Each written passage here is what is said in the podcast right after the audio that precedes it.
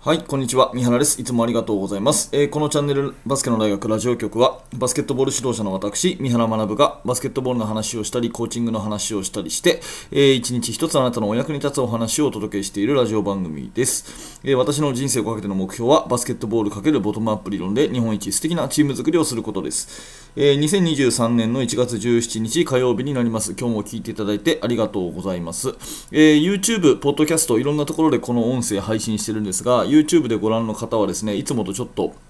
えー、表紙が違うなというふうに思われた方もいると思います。えー、今日はね、えー、ボトムアップ理論のあのブログを書きましたっていうね、そういうあの、えまあ、雑談会になります、え今回の話そのものはですね、あんまりあなたのお役に立たないかもしれませんが、ぜひ、ぜひ下の説明欄からですね、えブログを見てください。はい。えーと、今日はですね、あのブログを書きましたよっていうそういうお話ですね。えっ、と、まあ、私のチームはですね、ボトムアップ理論というものを2020年に畑公夫先生から教わってですね、えー、まあ時代の流れでオンライン学習というのが非常にこう加速した時でもありましたから私のチーム安田は安田学園は東京と畑先生は広島という距離を超えてですね、えー、まあ定期的に勉強会に参加して、えー、そしていつでもですねこう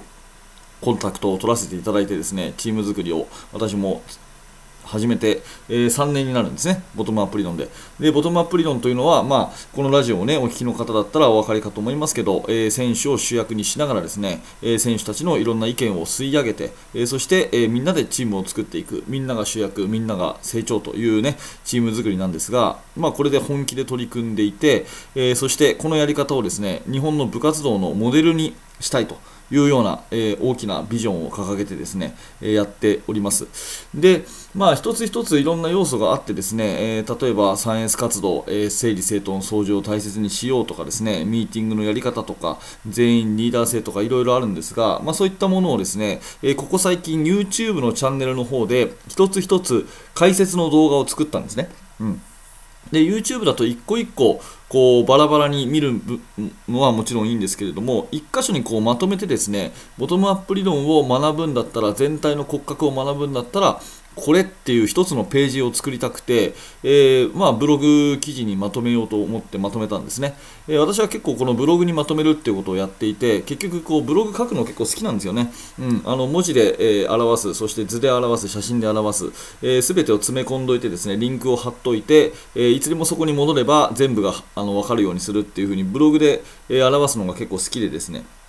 うん。まあ、いろんなあの今までのもバスケの大学の方で、えー、オフェンスのフォーメーションとかディフェンスのシステムとか似たようなものはブログ記事でまとめて、えー、並べとくというようなこともやってきましたしあとは安田学園でね一つの大会が終わるごとに、えー、こんな風な取り組みをしましたみたいな記事もね、え書いております。で今回はそのボトムアップ理論の YouTube の動画が一通り撮り終わったので、えそれをまあまとめようと思ってですね順番にこうまとめていきました、えそれから私のインスタグラムの方ではあの、まあ、Facebook と連動してねえ日頃の活動の様子を写真でアップしてますので、えまあ、その辺のところをですね、あの写真を添えてより分かりやすくして、えー、何か困った時があったら例えば全員リーダー制ってどういう風にやるんだっけなとかですね、えー、それから2冊のノートってどんな意味があるんだっけなとか何か立ち戻れるものを作ろうと思って1枚のページを作ったんですね、うん。まあ、それが、えー、今回の記事ということで,、えでちょっとねリンクだけこう買ってさらっとしたページにしようかなと思ったんですけど書き始めたらなんか面白くなっちゃってですね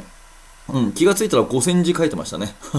5000字。5000字ってすごいですよね。朝からこの時間から5000字。たった今書き上げた記事なので、えー、本当に朝早く起きてやってるんですけども、えー、5000文字ですね。大体私1つのブログ記事、まあ2000文字ぐらいを目安に書いていて、2000文字だったら私は20分ぐらいで書けるんですけど、えー、そのぐらいの感じで書いてたら面白くなっちゃってですね、え1時間ちょっとで、え5000字というようなところでですね、え書きました。久しぶりに、まあ、あの気合を入れて一つの記事書きましたね。えー、なので、まあ、これをぜひですね見ていただいて、えー、そしてボトムアップ理論というのは、まあ、こういう流れなのかというのをね、えー、知っていただければというふうに思います。で、え実際にですねそのチームの活動の様子、えそれから指導の風景、え見てみたいという方がいたらですね私に気軽に連絡をいただければ、え都合がつく限り練習の見学は、えもちろん OK です。あのこの2022年はですね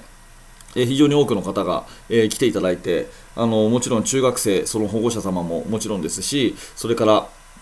えー、指導者の方もですねバスケットを問わずバスケ競技を問わずですね北海道から、えー南は沖縄の方はいませんでしたけど福岡の方はいましたので、えー、本当に日本全国からですね数十名の、えー、あの指導者の方がボトムアップ理論を学びに安田学園にはい、お集まりいただきました。えー、そして私自身もですね、あの、いろんなところでオンライン、オフラインで講演会をやらせていただいておりますので、何か、あの、ね、お役に立てればと思いますので、連絡をいただければ、ね、えー、すぐにそういった形で対応しますので、えー、これからもね、えー、よろしくお願いしますという、そんな宣伝でございました。はい。えーと、この下の説明欄にあのリンクがありますので、ぜひそのブログ記事読んでみてください。はい。そしてですね、え質問があれば、あのコメントとかいただければというふうに思いますので、よろしくお願いいたします。えちょっと短めですが、今日はこれで終わりにします。ぜひブログ読んでみてください。